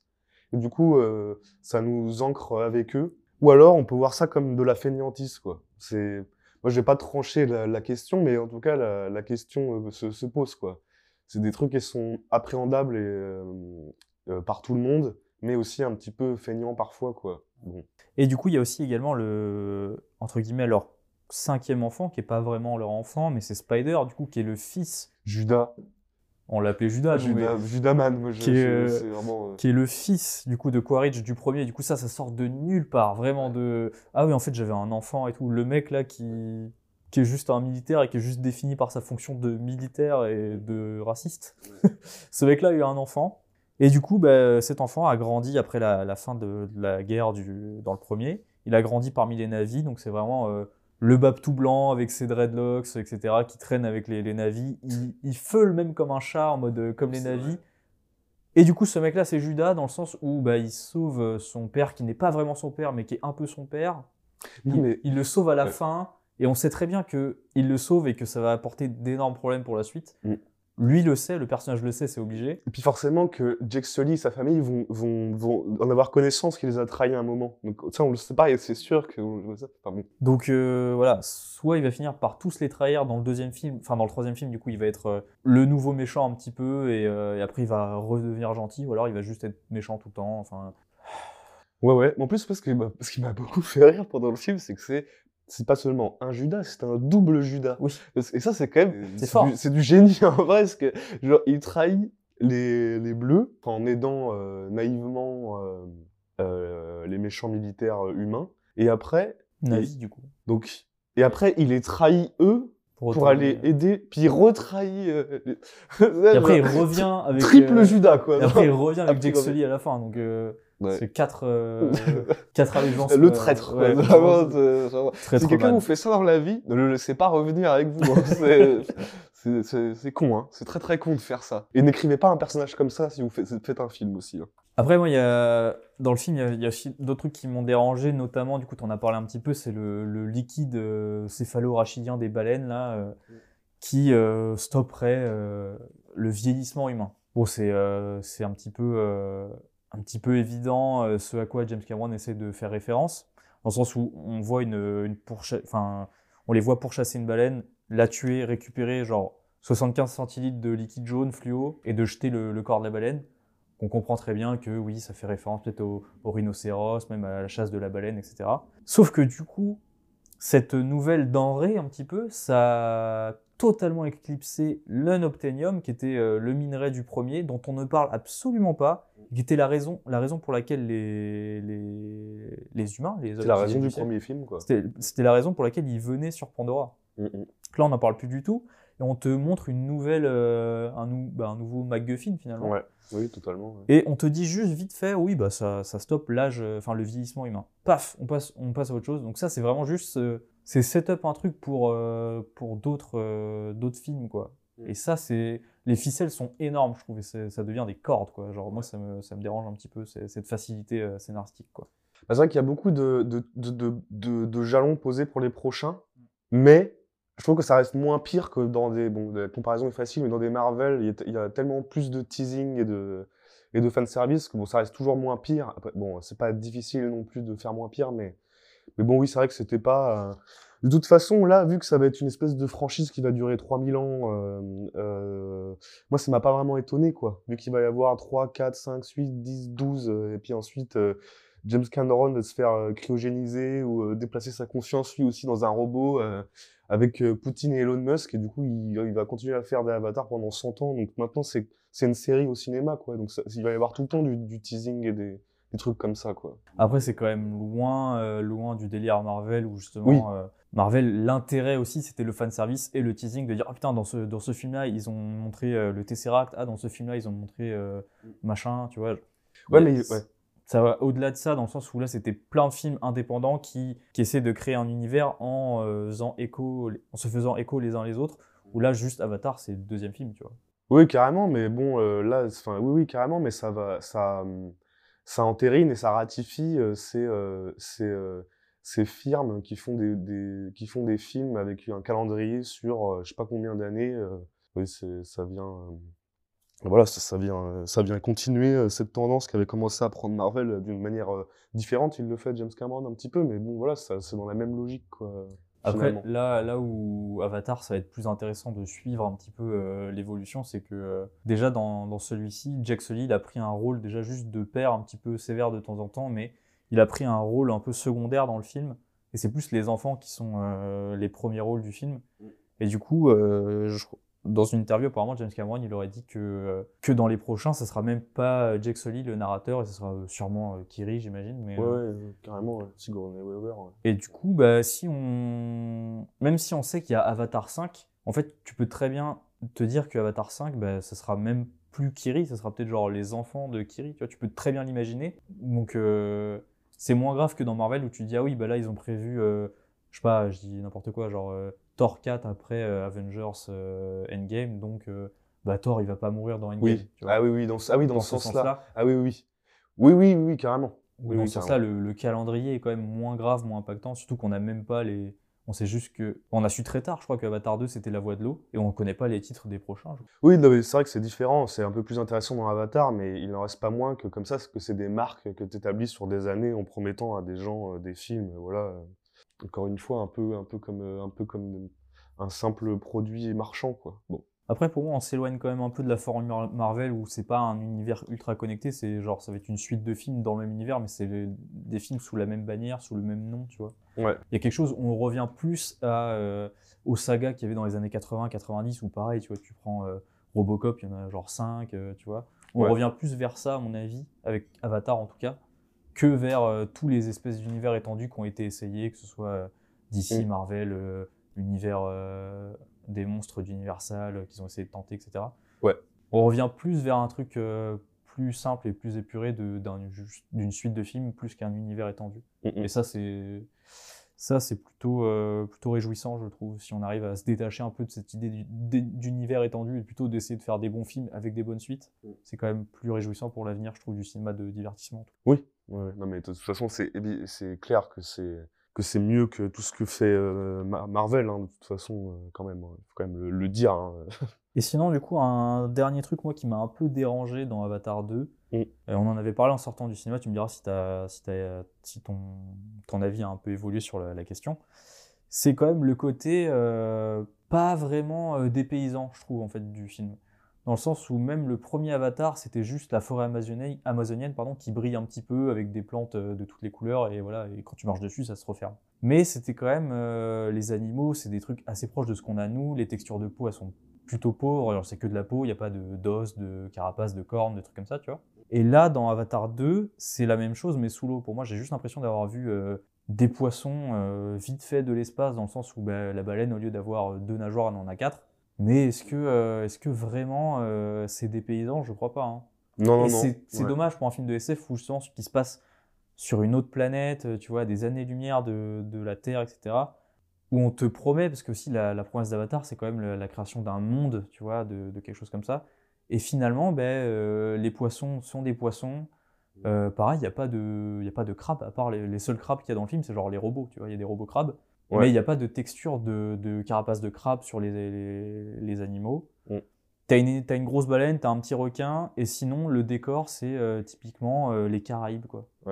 Puis dans le 1, t'avais euh, des poneys, une panthère et puis des, des, des oiseaux dragons. quoi. Ouais, c'est ça. Et du coup moi c'est un, un truc qui me dérange un petit peu dans le sens où en vrai même les navis ils sont pas, ils sont pas très, enfin ils sont humanoïdes de ouf tu vois. C'est juste des chats sur deux pattes un peu bleus. Je pense que j'aurais, ça aurait été plus dépaysant d'avoir des, des choses un peu moins humanoïdes pour les navis et même pour la nature des trucs qui sont moins, euh, moins liés à ce que nous on connaît. Mais Cameron et les Cameroniens euh, s'en défendent en disant euh, oui, ils voulaient faire quelque chose quand même où les gens peuvent s'identifier, qui, qui fait, qui est euh, une image euh, un peu différente, mais c'est de notre monde, mais c'est quand même notre monde, de notre monde à nous, euh, des humains, dont il veut parler. Donc, euh, il voulait pas trop s'éloigner euh, des, des, des, des traits euh, humanoïdes pour les, pour les navis. euh, qui sont juste des chats, euh, des chats, des, des hommes chats bleus, quoi De 3 mètres. de 3 mètres. Et euh, mais pour les animaux, c'est pareil. euh, ouais, ils s'en défendent comme ça en disant qu'ils voilà, ils voulaient pas trop s'éloigner. euh. Bon, euh, moi je trouve ça un peu, euh, un peu malhonnête, mais, mais euh, non, c'est vrai qu'il n'y a pas énormément d'idées, euh, d'idées de ouf ouais, sur l'univers. euh, c'est clair, je suis assez d'accord. euh, ouais. Il y a des poissons qui brillent, euh, voilà, tu vois, mais je sais pas, ça suffit pas. Les coraux sur la Terre, ils brillent aussi. Après, dans le 1, c'était frappant un peu quand même les premières images où tu vois la nuit. Moi, euh, je trouvais que c'était un peu, un peu overhype. Oui, oui, non, mais moi ça ça m'a marqué comme image, mais c'est pas. Oui, oui, c'était peut-être un peu. euh. Il y a des trucs qui flottent dans l'air. euh. Non, non, oui, c'est pas hyper original hein, au niveau de, au niveau de la, de la vraiment du, de l'aspect créatif euh, du, euh, de l'univers. Ouais. Et c'est là où justement, même si le, le scénar, on peut, euh, on peut dire que c'est pas original, etc. C'est si derrière t'as t'as une faune et une flore qui est vraiment très particulière, très originale. Bah, euh, si déjà il y avait ça derrière, ça excuserait déjà beaucoup plus, je trouve, les facilités de, de scénario. Oui, carrément. Carrément, après, on peut pas inventer des trucs totalement qui n'existent pas. On est obligé toujours de partir quand tu imagines des, des trucs. euh, les licornes, c'est un cheval. euh, Hmm. vois, les dragons, c'est des Oui, lézards. euh. Je, je, Ouais. je, je veux bien, je veux bien t'accorder ce point-là, mais il y a genre, enfin c'est pas, euh, c'est ce que je disais tout à l'heure, c'est pas comme si je te disais, euh, vas-y, bah, euh, pense à une créature qui n'existe pas tout de suite, invente-la. c'est pas ça, c'est juste, oui, non, mais. Euh, il y a des gens qui ont travaillé pendant des mois et des mois, des semaines, tu vois, de, pour créer des, créatures. Il n'y avait pas qu'une seule personne, il n'y avait pas que James Cameron, ils étaient pleins. Et en fait, ça m'attriste un peu qu'ils aient pas réussi à trouver euh, des idées un peu plus euh, farfelues, quoi. Ouais, c'est vraiment une volonté de Cameron hein, de, faire des trucs qui, ressemblent beaucoup à ce qu'on connaît. Je pense que c'est vraiment, il veut vraiment pour, ouais, pour qu'on sache qu'il qu'il parle de notre monde à travers ça. Mais c'est marrant parce qu'en même temps, il dit que les, les humains sont vraiment des merdes et toujours très méchants, mais c'est toujours, euh, c'est toujours euh, très proche de, des humains, euh, ce qui, ce qui fait des trucs euh, connus, quoi, ce qu'il fait. Donc c'est, ouais, euh, La transition est cool aussi parce que du coup, le, ce film-là parle bien plus, à mon, à mon sens, de, euh, de l'écologie que le premier, même si le premier avait quand même un sous-texte écologique euh, assez fort. Mais là, c'était la, la démarche n'est pas la même dans le sens où dans le premier, on te montrait genre les humains qui cassaient tout, etc.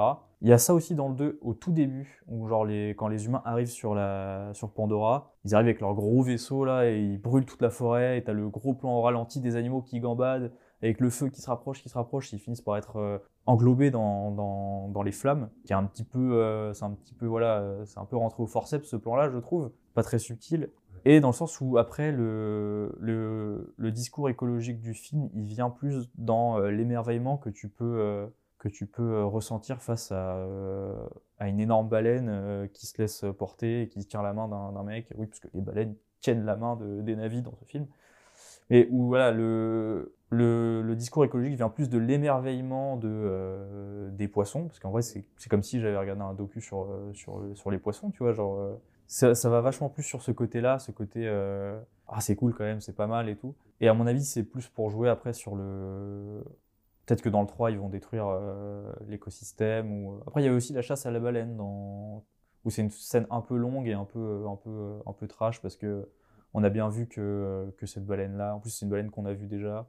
On sait qu'elle a un bébé, etc. Que, je crois qu'elle a eu du mal à avoir un bébé, parce que ça, ça devient un, un personnage, euh, une baleine, du coup, qui devient un personnage avec euh, des enjeux et qui dit qu'elle a galéré à avoir un bébé. Elle a finalement un bébé, elle est contente, elle le raconte à, à la chef, euh, à la femme du chef du village. Et juste après, elle se fait pulvériser et son bébé se fait pulvériser aussi. Ouais. Et donc, euh, je pense que il y a quand même cette séquence de chasse à la baleine qui, qui est moins sur la subtilité, mais c'est moins grossier que, que les flammes au début, en tout cas, Ouais. je trouve. Moi, je trouve que le discours euh, écologique, il est vraiment un peu niais, quoi, du film. Encore une fois, moi, j'ai pas de problème avec les récits un peu simples, allégoriques, euh, simples et tout, mais le, les valeurs, euh, bon, de, écologiques euh, de Avatar, c'est toujours mieux que le cynisme aberrant de, de, de Marvel, où vraiment, c'est des films avec, euh, voilà, quasiment aucun discours, ou juste, euh, ou juste c'est des films qui sont le véhicule de l'idéologie euh, dominante. Donc voilà, donc c'est toujours, c'est toujours mieux qu'un un, un gros blockbuster et des valeurs un peu écologiques et anti-impérialistes ou des trucs comme ça, c'est bien.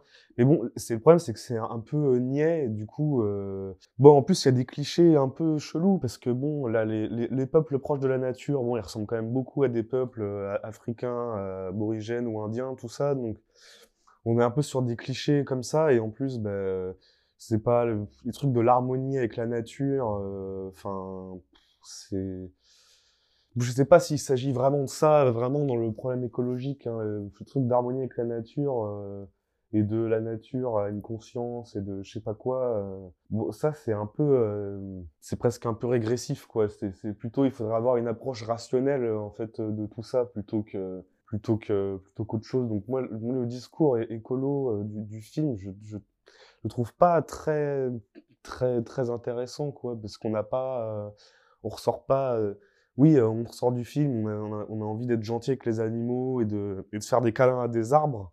Et bon, ça, c'est pas comme ça qu'on va avoir une pensée écologique structurée et structurante et rationnelle, quoi. Là, c'est juste, dire, c'est des, on, on nous invite à être respecter la nature, quoi, des trucs comme ça, mais c'est pas, c'est pas, ça rentre pas dans le cœur du, du problème, euh, je crois, de d'exploitation et de, de la nature, quoi. Je sais pas. Je sais pas. En tout cas. Mais euh, à mon avis, c'est peut-être aussi- ça peut, en tout cas, si je, si je veux faire l'avocat du diable, ça peut peut-être être setup du coup pour le, le prochain film, parce que si les humains sont sur Pandora, c'est parce que la Terre devient invivable, etc. Et du coup, ils vont forcément, euh, s'il y a encore une ellipse entre le, le 2 et le 3, on peut quand même, on peut, on peut s'attendre à ce que les humains soient déjà sur Pandora, en train de coloniser la planète, en train de, de bouffer ses ressources, parce que évidemment, c'est des êtres humains, ils n'apprennent pas de leurs erreurs, et comme ils sont très méchants, Ouais. et pas gentils avec les poissons, et pas gentils avec les arbres, on peut s'attendre à ça du coup pour, pour le 3, j'imagine. Ce que tu dis est important. Moi, c'est ce que je me suis dit. Hein. Moi, je, euh, Merci. je, je peux encore, je pourrais encore aimer Avatar si jamais dans le 3, les humains ont une histoire. Parce que là, le problème des humains, qu'ils n'ont pas d'histoire. On a, on a rien. Pour avoir un discours écologique euh, important, pour avoir un discours politique important, il faut faire l'historique et essayer de comprendre l'histoire le problème, c'est que les, humains n'ont pas d'histoire, apparaissent comme ça. euh, tout est, tout est euh, elliptique et du coup, bah, on, on comprend. On peut pas cerner des enjeux si on les, si on les dit juste. Ça suffit pas. Il faut qu'on qu'on comprenne la dynamique et les processus qui ont amené à, qui ont amené à tout ça. Donc j'espère, comme tu viens de le dire, que après, euh, dans le 3, on, verra plus les humains qui sont là, on apprendra euh, comment euh, ce qui, sous-tend vraiment toute leur vision euh, du monde où ils peuvent tout, exproprier et tout, et tout dominer. voilà. J'espère que ça parlera un peu de ça, quoi, parce que ça manque cette matière-là au film, quoi. Et surtout que du coup, le, cliché de la Terre se meurt, on vient chercher un autre endroit pour vivre. Bah, ce serait intéressant de- d'en parler aussi autrement que de dire que bah, la Terre est en train de crever, il faut qu'on aille, faut qu'on aille vi- vivre ailleurs. Quoi. Ouais. Donc si on peut avoir des humains qui sont pas trop méchants, dans le, dans le 3 euh, et qui peuvent parler de ça, euh, Ouais. qui peut, euh, ça serait cool. Ouais, ce serait, ce serait, ce serait bien, en, en effet, ouais, c'est clair.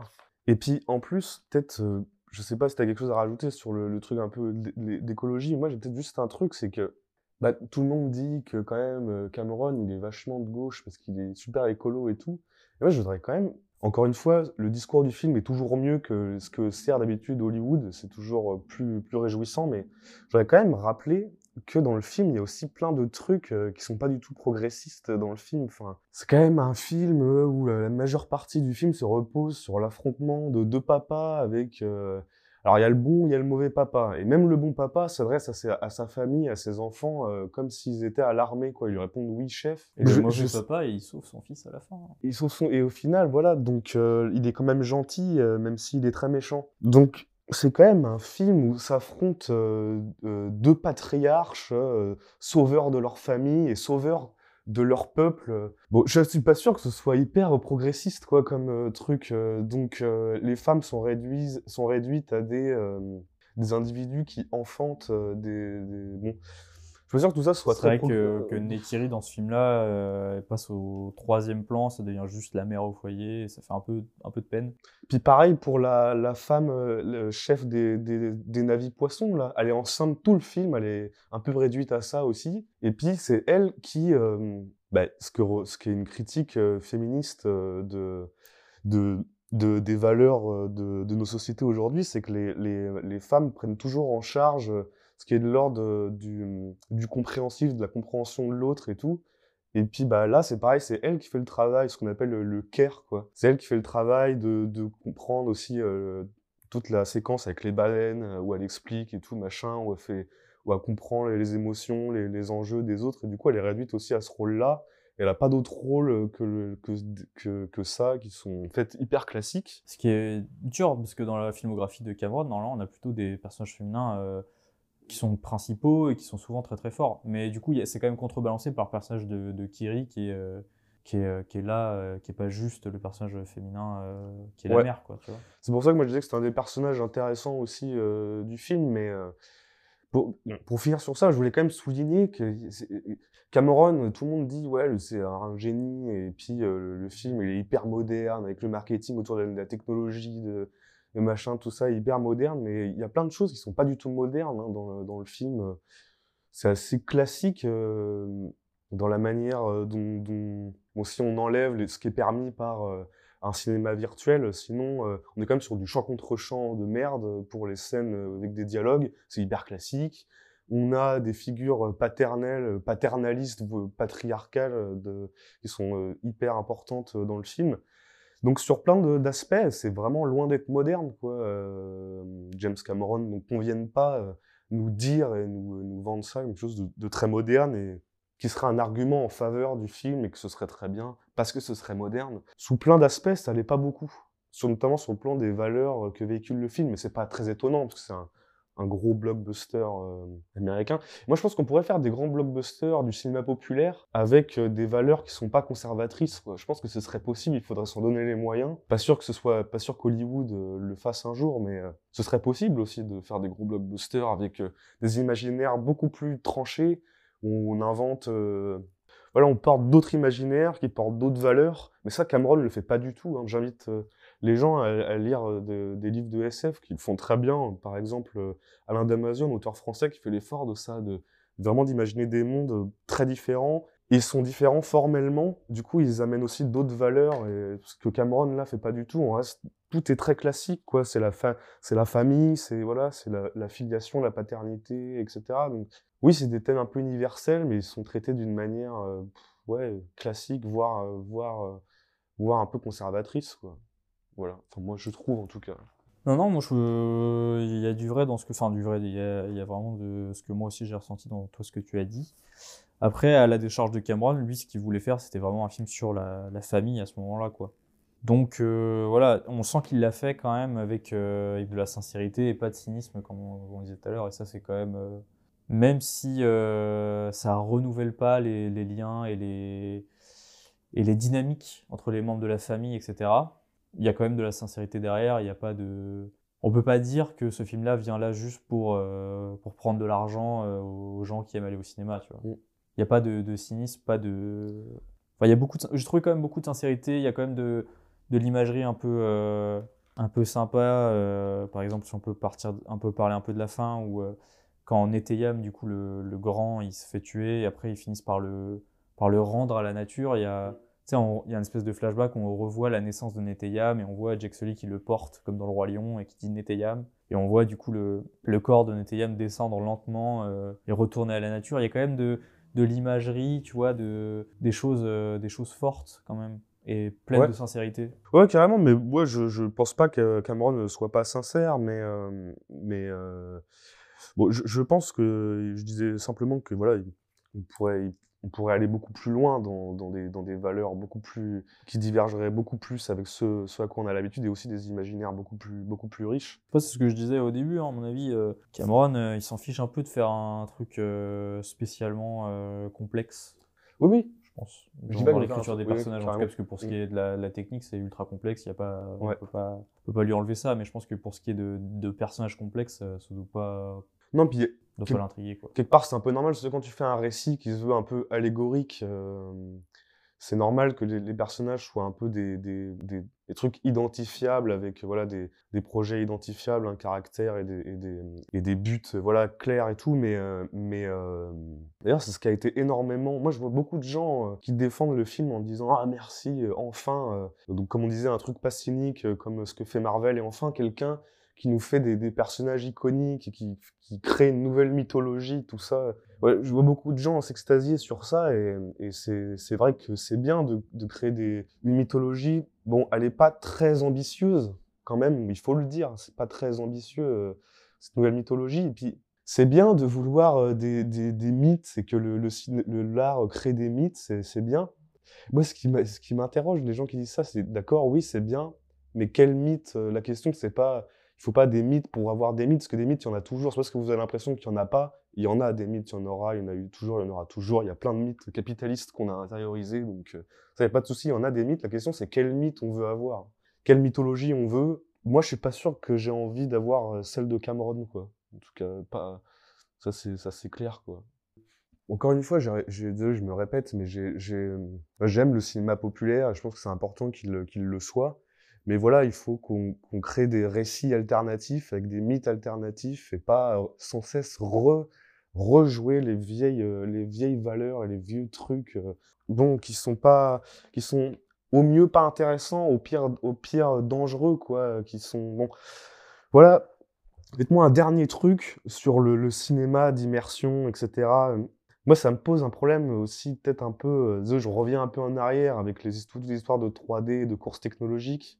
Moi, franchement, le film, ça va être un truc un peu subjectif. Moi, ça m'a fait. J'ai beaucoup de mal à y rentrer. Et ensuite, j'ai trouvé que c'était éprouvant comme, euh, comme truc parce que, bon, les, deux, le premier et le deuxième acte, le, dans le, non, le, le, premier, le, parce qu'évidemment, comme c'est très classique, c'est en trois actes. Mais euh, donc, le deuxième acte est sympa parce que c'est un peu plus calme, ça ralentit un peu avec, on apprend à aller à nager et tout, c'est sympa. Et le premier et le troisième, où c'est du gros boom boom euh, et des explosions, et, et, et vas-y que je te fais du grand spectacle euh, parce que t'as quand même payé euh, 17 balles ta place. Moi, tout ça, finalement, cette explosion de 3D, de high frame rate, euh, et de, et de, et de, avec un, cinéma toujours plus rapide, toujours plus euh, spectaculaire et toujours plus qui te tient en haleine, avec les gens qui sortent de la salle qui se disent, qui disent ah j'ai pris une claque et machin et je trouve que tout ça finalement avec beaucoup de sons de, de, de, beaucoup de sons un son omniprésent avec euh, qui presque qui te sature qui te sature l'essence quoi. Moi je suis pas sûr que ce soit pareil un progrès ce type d'expérience là parce que moi en tout cas sur moi ça a l'effet au lieu d'une expérience esthétique intense ça a l'effet d'une anesthésie quoi. Au sens euh, ça m'anesthésie ma perception quoi. Et en fait euh, t'es t'es pris de force dans un truc, t'es capturé dans un truc euh, euh, qui va à, à 1000 à l'heure et ouais, qui est anesthésiant. Donc c'est, et c'est dan- je trouve ça dangereux, moi, d'être anesthésié euh, devant, devant, une, devant une œuvre d'art. En fait, je trouve ça assez, assez dangereux. Et du coup, enfin voilà, moi, c'est pas quelque chose, c'est pas quelque chose que j'ai, vers lequel j'ai envie d'aller. C'est pas le cinéma que j'ai forcément envie de défendre. Je pense qu'on pourrait faire un cinéma populaire et, et avec des histoires simples, universelles, sans avoir besoin d'aller dans des trucs anesthésiants et, euh, et, euh, et comme ça, quoi. Voilà. Je sais pas, par exemple, quand je suis sorti de la salle, j'étais content, mais Ouais, il y a aussi peut-être la, la durée du film, le fait que ce soit en 3D, tu vois. il y a Ouais. des- il y a des- Le film dure 3h10 en 3D, donc déjà on sait que de base ça fatigue un peu les yeux, Mm, ça mm. fait plus mal à la tête. Le film dure putain Ouais. de 3h10, tu vois. Il y a aussi peut-être ça, si le film il avait une heure en moins, peut-être que t'aurais trouvé ça moins éprouvant, moins anesthésiant. Ouais, mais c'est quand même parce que ça va à 1000 à l'heure aussi, quoi. Mm. Ça va à 1000 à l'heure, t'en prends plein la gueule, euh, t'en prends parce que il faut que ce soit un grand spectacle, parce qu'il faut que tu reviennes pour les autres. Donc il faut forcément que ce soit que ce soit excessif comme ça, et c'est dans la logique de l'industrie, c'est c'est normal. Mais euh, bon, euh, en sortant d'Asbestas, j'en avais envie que ça se termine aussi, mais pour des raisons de cinéma, parce que le, fi- le film était angoissant, suffocant et tout. Là, j'avais envie envie que ça se termine parce que euh, ouais, c'était agressif esthétiquement et, au final, euh, ça a un effet d'anesthésie sensible, quoi. Du coup, euh, bon. Du coup, moi, juste un dernier truc avant de, clôturer. je sais pas si tu as d'autres choses à dire, mais moi, juste un petit mot sur, sur la musique du film que je trouvais quand même vachement en retrait. Pas trop de thèmes, euh, de thèmes euh, marquants. euh, tu vois, je trouvais la musique vachement en retrait comparé au premier où on se souvenait déjà un peu plus de la musique, même si c'était pas non plus du John Williams. Mais euh, un petit mot, quoi. J'étais un peu déçu par, par, par la musique du- du film. Ouais, carrément, je suis d'accord. Oubliable la, la, la, la, musique et à la fois omniprésente tout le temps. Il y a jamais de moment, il y a très peu, il y a jamais de silence. Enfin, c'est une nappe sonore constante, quoi. Mais, mais oui, de fait, elle est, elle est pas, elle est un peu oubliable, quoi. ouais. Je te propose de, de conclure, à part si tu avais d'autres trucs à dire, mais... euh, Non, non, j'ai rien à dire, à part euh, qu'il faudrait peut-être qu'on se méfie. Euh, J'insiste un peu, hein, mais il faudrait peut-être qu'on se méfie parce que. Non, mais tu vois, par exemple, l'immersion. On nous en parle tout le temps dans le marketing pour le jeu vidéo. Et on nous en parle tout le temps, l'immersion. Et là, avec le cinéma, pareil. on- on- ils sont des espèces de de- d'arguments de, de vente, de- d'arguments publicitaires de l'immersion. Je ferais remarquer que c'est aussi tout le temps l'argument de, de, de gens comme Mark Zuckerberg ou Jeff Bezos, hein, l'immersion, voilà, dans, Voilà, de Mark Zuckerberg, toujours euh, avoir des mondes immersifs là, avec le métaverse ou je sais pas quoi. Tous ces, tous ces gens-là, c'est souvent le, c'est un argument qui revient souvent à l'immersion. Donc, peut-être se méfier. Est-ce que c'est vraiment bien? Est-ce que c'est vraiment un progrès? Est-ce que ça finit vraiment par dire quelque chose l'immersion? Est-ce que ça t'immerge ou ça te capture? Voilà. Ce serait un peu euh, le mot de la fin. Le mot de la fin. Ça, on finit sur une bonne note bien positive. Eh ben d'accord. Euh, comment je peux conclure après, après cette, euh, cette fin apocalyptique? Bon, ben voilà. euh, rien à rajouter, je crois. Ouais, écoutez, le, si pour, pour conclure, je dirais que le film est sincère, mais simple, mais que, attention, euh, le monde c'est de la merde, on va finir par se faire capturer par Mark Zuc- Zuckerberg et Jeff Bezos. Non, évidemment, je, je plaisante. Je, Ouais, je sais c'est- bien. C'est juste que voilà, c'était pour apporter une petite touche de légèreté pour conclure. Merci Jean, Merci, d'être euh, venu euh, dans notre podcast, parce que c'est, en fait, tu viens à chaque fois, mais en fait, c'est juste que c'est D'ailleurs, un petit euh, truc qu'on a oublié de dire, mais ce podcast est à présent produit et affilié à un média qui s'appelle Dype. C'est vrai Voilà. qu'on en a pas parlé. Un superbe média qui fait plein de trucs, que vous pouvez aller voir. Il y a un site internet, dype.media. Voilà, donc c'est... euh, Ça finit sur une note positive, vas-y, continue. ça parle euh, de d'or et de platine. Non, ça parle de ça parle euh, de, de culture essentiellement. euh, un média qui produit euh, des clips euh, et qui fait aussi euh, une partie éditoriale, une partie vidéo où il y a des interviews, des divers formats vidéo et aussi beaucoup d'éditorial avec euh, des articles sur le cinéma, sur la mode, sur le sur le rap, sur le voilà. Et c'est pour ça que maintenant sur Spotify, c'est plus écrit euh, Dario euh, sous sous sous plan plan, mais c'est bien Dype parce que c'est c'est eux qui nous qui nous produisent. Voilà. Donc un grand merci à eux. Nous, on se retrouve la prochaine fois. On parlera. euh, je à chaque fois que je donne euh, je donne le prochain, je me dis putain. Du coup, on est obligé de le faire dessus, etc. Mais Non, mais ce sera probablement Babylone. Voilà, vraisemblablement, ce sera Babylone euh, qu'on va aller voir demain pour les plus intéressés. Potentiellement tard, parce que tard, il sort mercredi, donc on va essayer d'aller voir ça aussi. Puis si on a des choses à dire, on fera peut-être un épisode de Babylone tard. C'est Kate Blanchette en plus dans C'est Kate Blanchett, ouais. Ouais. J'adore cette personne. Je l'aime énormément aussi. Donc voilà, donc prochain épisode, euh, ça devrait pas trop tarder maintenant, puisqu'on a, un, on a un emploi du temps à tenir désormais. Euh, on va essayer de faire notre maximum et puis euh, voilà quoi. C'est bien que, que, tu dis on va essayer de faire notre maximum, ça veut dire que ça ne sera pas tenu. Oui, comme ça c'est dit dès le premier, tu vois, ça surprend personne. bon, merci Jean, merci à vous de nous avoir écoutés, euh, des bisous et à la prochaine. Ouais, à Chefed, comme on dit chez nous en Vendée. C'est chez lui, moi je suis italien.